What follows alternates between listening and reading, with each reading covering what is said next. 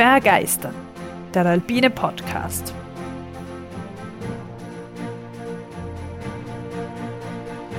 Wir tauchen ein in die Faszination der Berge und der Natur. Wir stellen euch die großen Abenteurer und Grenzgängerinnen vor. Wir bringen denkwürdige Momente und kulturgeschichtliche Hintergründe in euer Ohr. Wir wollen euch begeistern. Herzlich willkommen, liebe Zuhörerinnen, liebe Zuhörer, liebe Barbara, herzlich willkommen zu einer weiteren Folge Begeistern. Folge 21 jetzt schon. Ja, herzlich willkommen. Ein Wahnsinn, wie schnell das geht. Die Zeit vergeht. die Zeit vergeht, aber die Themen gehen uns zum Glück nicht aus. Die Themen werden nie ausgehen, Tobias, da bin ich mir ganz sicher. Nach dem letzten Ausflug auf die Kanaren, auf Teneriffa, werden wir uns heute wieder äh, mit den uns bekannten Alpen beschäftigen. Oh, das finde ich super. Danke. Super. hätte ich auch so geplant, wenn ich es geplant hätte. Die Abwechslung macht's aus, Tobias. Und wir werden uns sogar schon in ein bereits bekanntes Gebiet begeben, also in einem, das schon in den vorigen Folgen vorkommen ist. Oh. Soll ich jetzt raten? Nein. Ah, sehr gut. Barbara, am 18. August 1925 erfolgte am Zermatter Weißhorn in der Nähe des Ostgrates eine Lawinenkatastrophe. Mhm. Durch sie verunglückte die weit über Deutschlands und Österreichs Grenzen hinaus bekannte, beste und erfolgreichste deutsche Bergsteigerin tödlich. Später schreibt man über sie, Sie war nicht nur Bergsteigerin allein, die am Berg etwa andere Pflichten vernachlässigt hätte. Sie war in erster Linie Gattin und Mutter, voller Liebe und Pflichten für ihren Gatten und ihr Töchterlein.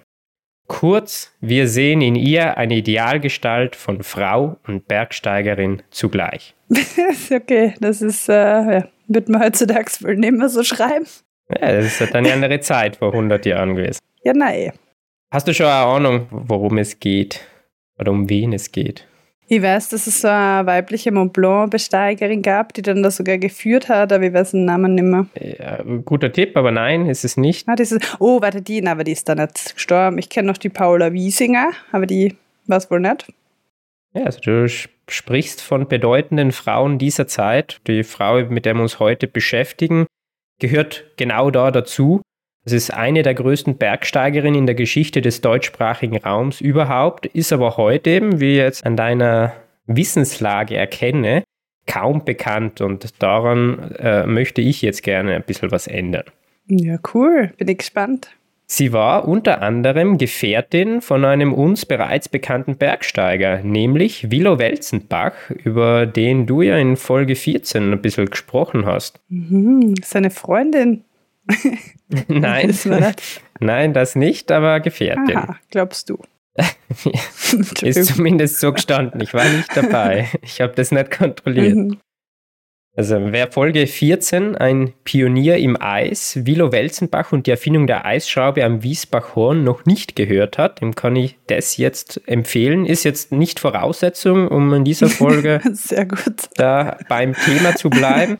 Aber es ist eine, eine hörenswerte Folge. Mhm.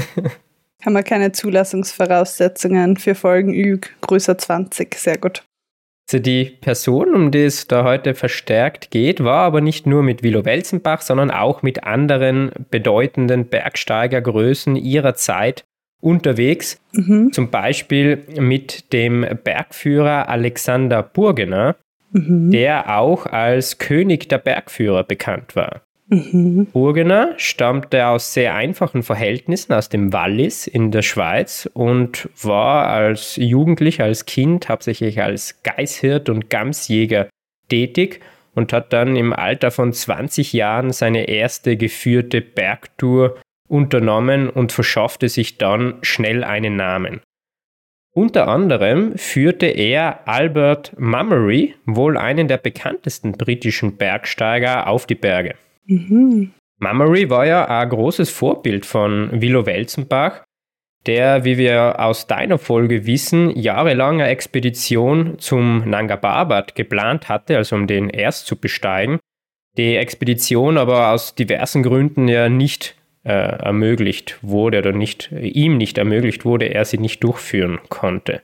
Aber wie gesagt, da äh, ist in Folge 14 ein bisschen mehr drüber geredet worden. Mamari hat selbst eine Expedition zum Nanga Parbat geleitet, nämlich 1895 schon, also sehr früh, von welcher er dann aber nicht wieder zurückkehrte. Also er gilt dort als, als erstes Opfer des Berges. Mhm. In jener Zeit, also da im, im 19. Jahrhundert, war es sehr üblich, dass britische Urlauber in die Alpen kamen und sich dort lokale Führer nahmen um bereits bekannte, aber auch noch unbestiegene Berge zu besteigen. Also in der Zeit sind ganz viele dieser Alpenberge, eben auch der bekannten 4000er, bestiegen worden, oft mit britischer Beteiligung. Mhm.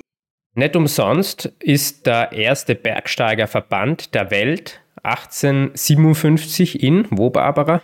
Ja, in Großbritannien. Ja, in London gegründet worden. Und die Mitgliedschaft damals war nicht so einfach zu erlangen, wie sie beim Alpenverein heute ist, also wo man sich anmeldet und dann Geld bezahlt und dann ist man schon dabei, denn sie war an gewisse Bedingungen geknüpft. Also so musste ein Beitrittskandidat vorweisen, dass er eine gewisse Anzahl von Bergen, auch schwierigen Bergen erklommen hat und die Mitgliedschaft in diesem Club, in diesem Alpine Club, war nur Männern vorbehalten. Und das führte dann 1907 zur Gründung des Ladies Alpine Club. Ah, und da war deine besagte Person dabei? Na, die ist ja deutschsprachig, hoppala. Nein, war nicht dabei, aber ich möchte, ich möchte nur ein bisschen umreißen, wie es mit der Situation der Frauen damals auch bestellt war. Mhm. Und mit der Situation der Briten kann man jetzt auch äh, die Verbindung schaffen zu Folge 2, weil da habe ich ja über die Erstbesteigung der Dufour-Spitze im Monte Rosa Massiv, also des Höchstensberg der Schweiz, gesprochen. Und da war der Erstbesteiger ja auch der Charles Hudson. Es war auch ein britischer Geistlicher eigentlich, Reverend Charles Hudson. Also wieder klassisch halt das Muster mit Schweizer Bergführern. 1907 die Gründung des Ladies Alpine Club und finde ich jetzt auch spannend, 1974 wurden erst im Alpine Club dann Frauen zugelassen, weswegen dann die beiden, die beiden Vereine fusioniert wurden. Mhm. Gut, wie war es jetzt in, in Deutschland zum Beispiel? Also im Deutschen Alpenverein, der wurde zwölf Jahre nach dem britischen gegründet, also 1869.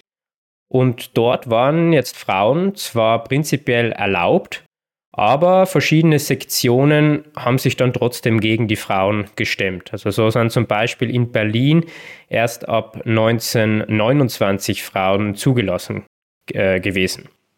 Hm, okay. Frauenwahlrecht in Deutschland übrigens schon seit 1918. okay, das habe ich nicht gewusst. Mhm. Schweiz 1971. Ja, das war spät, ja. Das hat mhm. jetzt, also ich hätte jetzt das Jahr nicht gewusst, aber dass es sehr spät war. Ja. Mhm. Aber generell auch, wo es erlaubt war, waren nur sehr wenige Frauen in den, in den Alpenvereinen dabei. Die Rolle der Frau im Alpenverein war jener in der Gesellschaft dieser Zeit, der Belle Epoche, also zum dem Zeitraum vom Ende des 19. Jahrhunderts bis in die Anfänge des 20. Jahrhunderts sehr ähnlich.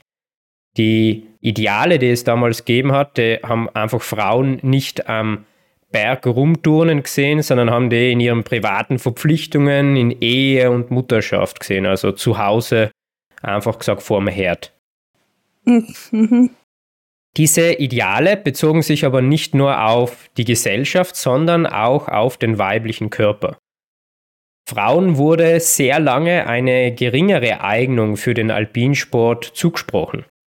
Also Bergsteigen ist so gesehen worden, dass es zu einer Vermännlichung des weiblichen Körpers führen könnte. Also durch überhöhten Muskelaufbau und dem dann nicht mehr dem, dem weiblichen Schönheitsideal ent, entsprochen hätte. Hm. Also deswegen wurde Frauen geraten, Bergsport, wenn überhaupt, nur sehr zurückhaltend auszuführen, um da eben nicht aus diesem Ideal herauszuschlittern. Hm. Also Schöckel war okay. Folge 3. Ja, Frauen als Bergsteigerinnen wurden auch nicht selten als, als Witzfiguren oder Karikaturen dargestellt und zum Beispiel hat es einen, einen Ausspruch gegeben, den ich da noch kurz erwähnen möchte, der das, glaube ich, gut beschreibt. Die Frau des Bergsteigers tot.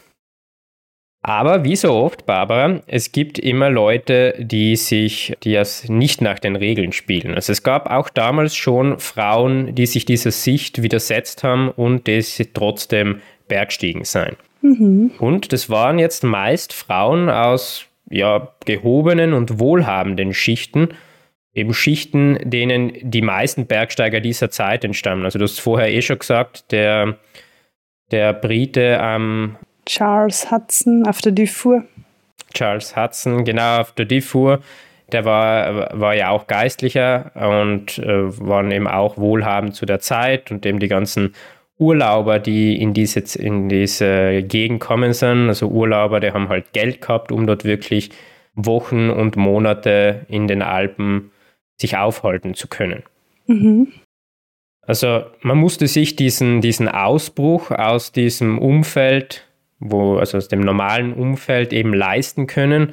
Und gerade für Frauen musste man es sich leisten können, aus diesem familiären, häuslichen Umfeld auszubrechen, nicht nur finanziell, sondern eben auch gesellschaftlich. Und genau so eine Frau war die Frau, von der wir jetzt schon sehr lange sprechen, aber ja, noch nie den Namen wissen, genannt haben. Ist, genau. aber du wirst dann wohl in die Überschrift schreiben. Es ist Eleonore Hasenklever. Aha, die kenne ich schon. Dann wirst du jetzt noch, glaube ich, ein paar Sachen erfahren, die du vielleicht nicht über sie gewusst hast. Nein, ich weiß auch kaum was von ihr, außer dass sie einen ziemlich lustigen Namen hat. Gut, äh, Eleonore wurde 1880 in Duisburg geboren und wuchs dann in Frankfurt am Main auf. Ihre Eltern aus wohlhabendem Hause schickten sie in ein Mädcheninternat nach Lausanne. Mhm. Und dort hat sie ihre Begeisterung für die Berge gefunden, um nicht zu sagen, sie wurde begeistert. da war sie auch nah dran an den Bergen, näher ja. als in Duisburg. Auf jeden Fall. ich glaube, da hat sie vom Fenster wahrscheinlich auf die hohen, schönen Berge geschaut. Naja, ich meine, Lausanne ist wohl in Watt, also im Kanton Watt, und das ist ja direkt westlich vom Wallis, soweit ich weiß. Also, ja. Ja, am See, oder? Ja, am See. Ja, gut, dass sie nicht zur Surferin geworden ist. Da wäre dem Alpinismus ein Talent entgangen. Ja.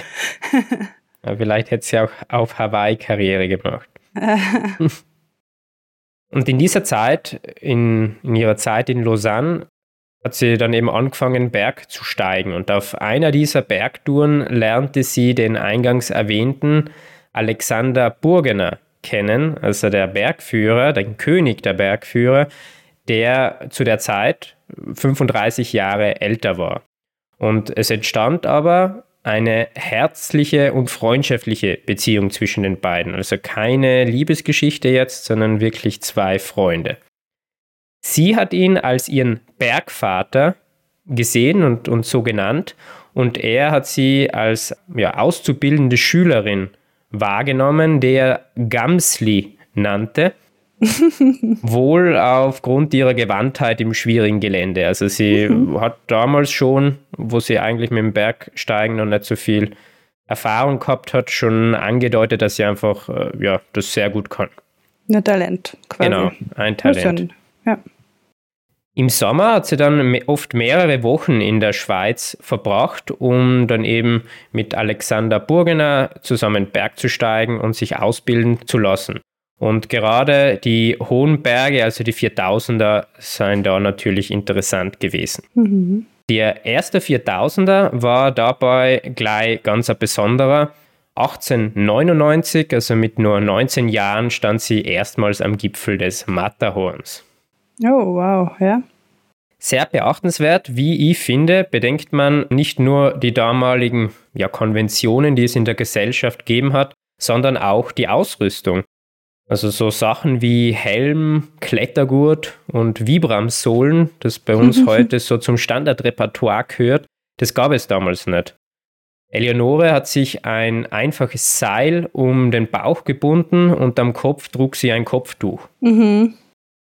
Bekleidet war sie mit einer Knickerbockerhose, also einer eher weiten Hose, welche ja so bis unters Knie reichte, also so eine Dreiviertelhose und dort dann einen engen Abschluss besessen hat. Mhm. Ich habe gerade gelesen, die erste Hörnli-Hütte wurde 1880 gebaut. Also theoretisch hätten sie schon in der Hütte nächtigen können. Ah, okay. Ja, das, das weiß ich nicht, ob, ob sie das gemacht haben. Wahrscheinlich, äh, Sonst wäre es nochmal zusätzlich extrem ja, viel schwerer. Also das also. wird, wird so sein, ja. Hm. Aber Entschuldigung, du warst bei ihrem Outfit. ja, also dass eine Frau äh, so eine Hose trug zur damaligen Zeit, war unüblich. Es hat einfach als unschicklich gegolten. Eine Frau sollte Rock und Korsett tragen. Und in Zeiten der Französischen Revolution, also ab 1789, dort traten Frauen schon erstmals in Hosen auf, um für Emanzipierung zu kämpfen. Also das Tragen von Hosen für Frauen wurde in der Folgezeit dann in Frankreich per Gesetz verboten und war nur erlaubt, wenn es eine persönliche behördliche Genehmigung äh, gegeben hat. Na bumm, ja. Und jetzt finde ich sehr faszinierend, also ich glaube, es ist nicht so ausgeführt worden dann, aber weißt du, wann dieses Gesetz dann schlussendlich aus der französischen Verfassung wieder gestrichen wurde? Ja, wenn du so fragst, wahrscheinlich mega spät, weil das irgendwie so als Gesetzesleiche noch in irgendwelchen Büchern herum weiter kopiert wurde wahrscheinlich und niemand beachtet hat. Aber keine Ahnung keine raten. Es ist jetzt sicher spät, so 1970. Ja, 2013, Barbara. Bitte was? Ach Gottchen, okay. Das war mal ja. aufräumen, das Gesetzbuch. Ja? Aber es gab auch äh, durchaus frei, Frauen, welche auf diese Hose beim Bergsteigen verzichteten und ganz einfach mit dem Rock auf die Berge stiegen. Zum Beispiel die Britin Lucy Walker, bestieg 1871 als erste Frau das schon erwähnte Matterhorn und das in einem bodenlangen Rock. Oh wow, klingt ein bisschen unpraktisch.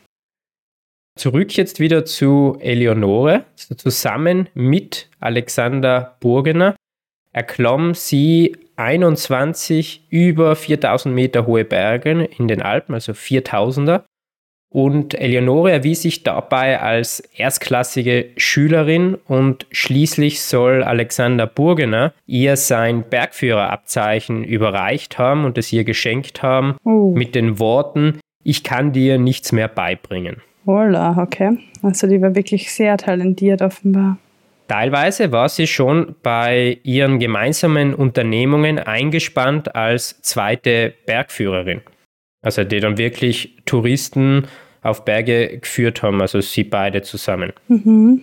Aber es gab auch viel Neid, gerade unter den männlichen Kollegen, die sich natürlich in ihrer Ehre verletzt gefühlt haben, sind sie doch durch die Leistungen von Eleonore da in den Schatten gestellt worden. Und das ja von einer Frau, also das geht gar nicht. Als Eleonore dann sogar alleine mit einer anderen Frau, also eine reine Frauenseilschaft, auf die Berge der Weißmiesgruppe steigen wollte, zerschnitten ihr die Walliser Bergführer 1913 nachts heimlich das Seil. Bitte wie dumm. Okay. Das war eine reine Frauenseilschaft. Es kann und darf es da bei uns im Wallis einfach nicht geben. Aha, gar nicht engstirnig, ha? Am Mönch, also ein Teil des bekannten Dreigestirns Eiger, Mönch und Jungfrau, verlor ihr größter Förderer und Bergkamerad Alexander Burgener 1910 in einer Lawine dann auf tragische Weise zusammen mit seinem Sohn und weiteren sechs Bergsteigern sein Leben. Oh, je. Eleonore war zwar tief erschüttert, hat aber ihre große Freude am Bergsteigen dadurch nicht verloren. Ein Jahr später, 1911, führte sie den 17 Jahre älteren Kaufmann Johannes Noll auf einen Berg im Mont Blanc-Massiv. Ah, Eleonore Noll Hasenkleber. ja, genau, du ahnst jetzt schon. ja. Von nun an verband die beiden mehr als nur das Seil und sie heirateten bereits drei Jahre später, 1914. Und von da an war sie dann eben, wie die von dir schon angesprochen, unter dem Namen Eleonore Noll Hasenkleber bekannt. Mhm. Eleonore soll gesagt haben, Kameradschaft, welche am Berg, am Seil funktioniert, besteht auch in einer Ehe. Ja, gut. Ja, gut, dass dieser Kaufmann da, der Herr Noll, das so toleriert oder offensichtlich hat das ihm sogar imponiert. Also, dass sie Bergsteigen tut. Wenn- Wenn er sich so eine Frau aussucht, ist doch super. Ja, du meinst, dass sie praktisch eine, eine starke Frau war und sie Ja, ihn genau. äh, auf den Berg geführt hat. Ja, Ich glaube, er war ein starker Mann, weil sonst hätte er das wohl damals nicht ausgehalten. das stimmt, ja, das stimmt. Der drüber stand. Eleonore soll auch gesagt haben, wenn irgendwo, so lernt man einen Menschen in den Bergen kennen. Sei es in den Stunden beschaulicher Freude oder des Glücks, das die Berge geben, sei es im einfachen Durchhalten bis zum Äußersten oder gar im Kampf um Sein oder Nichtsein. Oh. Ja, würde ich unterschreiben. Glaube ich, dass man sich dann ja, besonders gut kennt, natürlich, wenn man gemeinsam was erlebt hat. Es übertragt sich viel auf das, auf das Leben, also abseits vom Berg. Das Ehepaar war auch mit einer Tochter gesegnet und die, die junge Familie zog es weiterhin auf die Berge. Mhm. Mit einer Tochter gesegnet. Das passt auch zum, also du passt dich mit deiner Sprache auch schön an die Zeit an. Aber mich dünkt, es kommt noch mehr, Barbara. Ja. 1925 standen alle drei, die Tochter war damals nur neun Jahre alt, am Gipfel des Matterhorns. Oh, wow. Das Matterhorn war für Eleonore ein besonderer Berg. Insgesamt stand sie dort achtmal am Gipfel. Mhm, war das ja nett dann mit der Tochter. Das ist ja voll süß. In den Jahren nach ihrer Hochzeit wurde Eleonore auch vom Alpenverein aufgenommen und unternahm neben Touren in den Ostalpen, also sie war zum Beispiel auch im Gesäuse unterwegs, in der Dachsteingruppe und in den Dolomiten, Vor allem aber viele schwierige Begehungen in den Westalpen, also eben immer da in, in der Schweizer Gegend. Mhm. Darunter zahlreiche Wiederholungen, Überschreitungen und auch einige Erstbegehungen. Am 18. August 1925 begab sich Eleonore schließlich zusammen mit ihren Begleitern Hermann Trier und Hans Pfann auf den Weg, das Weißhorn zu überschreiten. Da sie aufgrund des schlechten Wetters viel langsamer vorankommen waren als gedacht, entschieden sie, nicht mehr auf den Gipfel zu gehen, sondern die Ostflanke des Berges zu queren. Und dabei lösten die drei dann ein Schneebrett aus. Oh je. Hermann Trier berichtet nachher. Ich kam bis ungefähr 15 bis 20 Meter unterhalb des Kammes, als ich plötzlich 10 Meter über mir den Hang reißen sah. Die Schneebrettbrücke war sehr klein, nur 20 bis 30 Zentimeter. Trotzdem gelang es mir nicht standzuhalten. Ich war mit den Füßen im guten unteren Schnee, Pickel ebenfalls tief drinnen. Aber der Untergrund war bis zum Eis erweicht und die schwere Schneemasse schob mir die Füße und den Pickel heraus. Oh. Ich glitt abwärts, zuerst versuchend mit dem Pickel wieder zu bremsen. Umsonst. Das Schneeschild überschob sich sofort, warf sich auf meine Brust und warf mich kopfüber abwärts. Ich fiel mit dem Kopf nach oben, 15 Meter tief in eine etwa 15 Meter breite Spalte, blieb dort bis zum Bauch mit den Beinen im Lawinenschnee stecken und sah sofort über mir den Schneerest herniederprasseln. Es trat bald Ruhe ein. Als ich mich nach kurzer Zeit frei machte, stellte ich fest, dass das Seil zu Frau Noll in den Spalt ausfüllenden Lawinenschnee lief. Frau Noll musste verschüttet sein. Obwohl sich auch Hans Pfann aus der Lawine befreien konnte und sie Eleonore Noll-Hasenklever durch die Seilverbindung sehr schnell lokalisieren konnten mhm. und sie zunächst auch noch Lebenszeichen von sich gab, schafften sie es nicht mehr rechtzeitig, Eleonore auszugraben. An diesem 18. August 1925 verlor Eleonore Noll-Hasenklever ihr Leben in den Bergen die Berge, die sie so sehr geliebt hatte. Sie wurde unter großer Anteilnahme, unter großer Trauer am Bergsteigerfriedhof in Zermatt beigesetzt.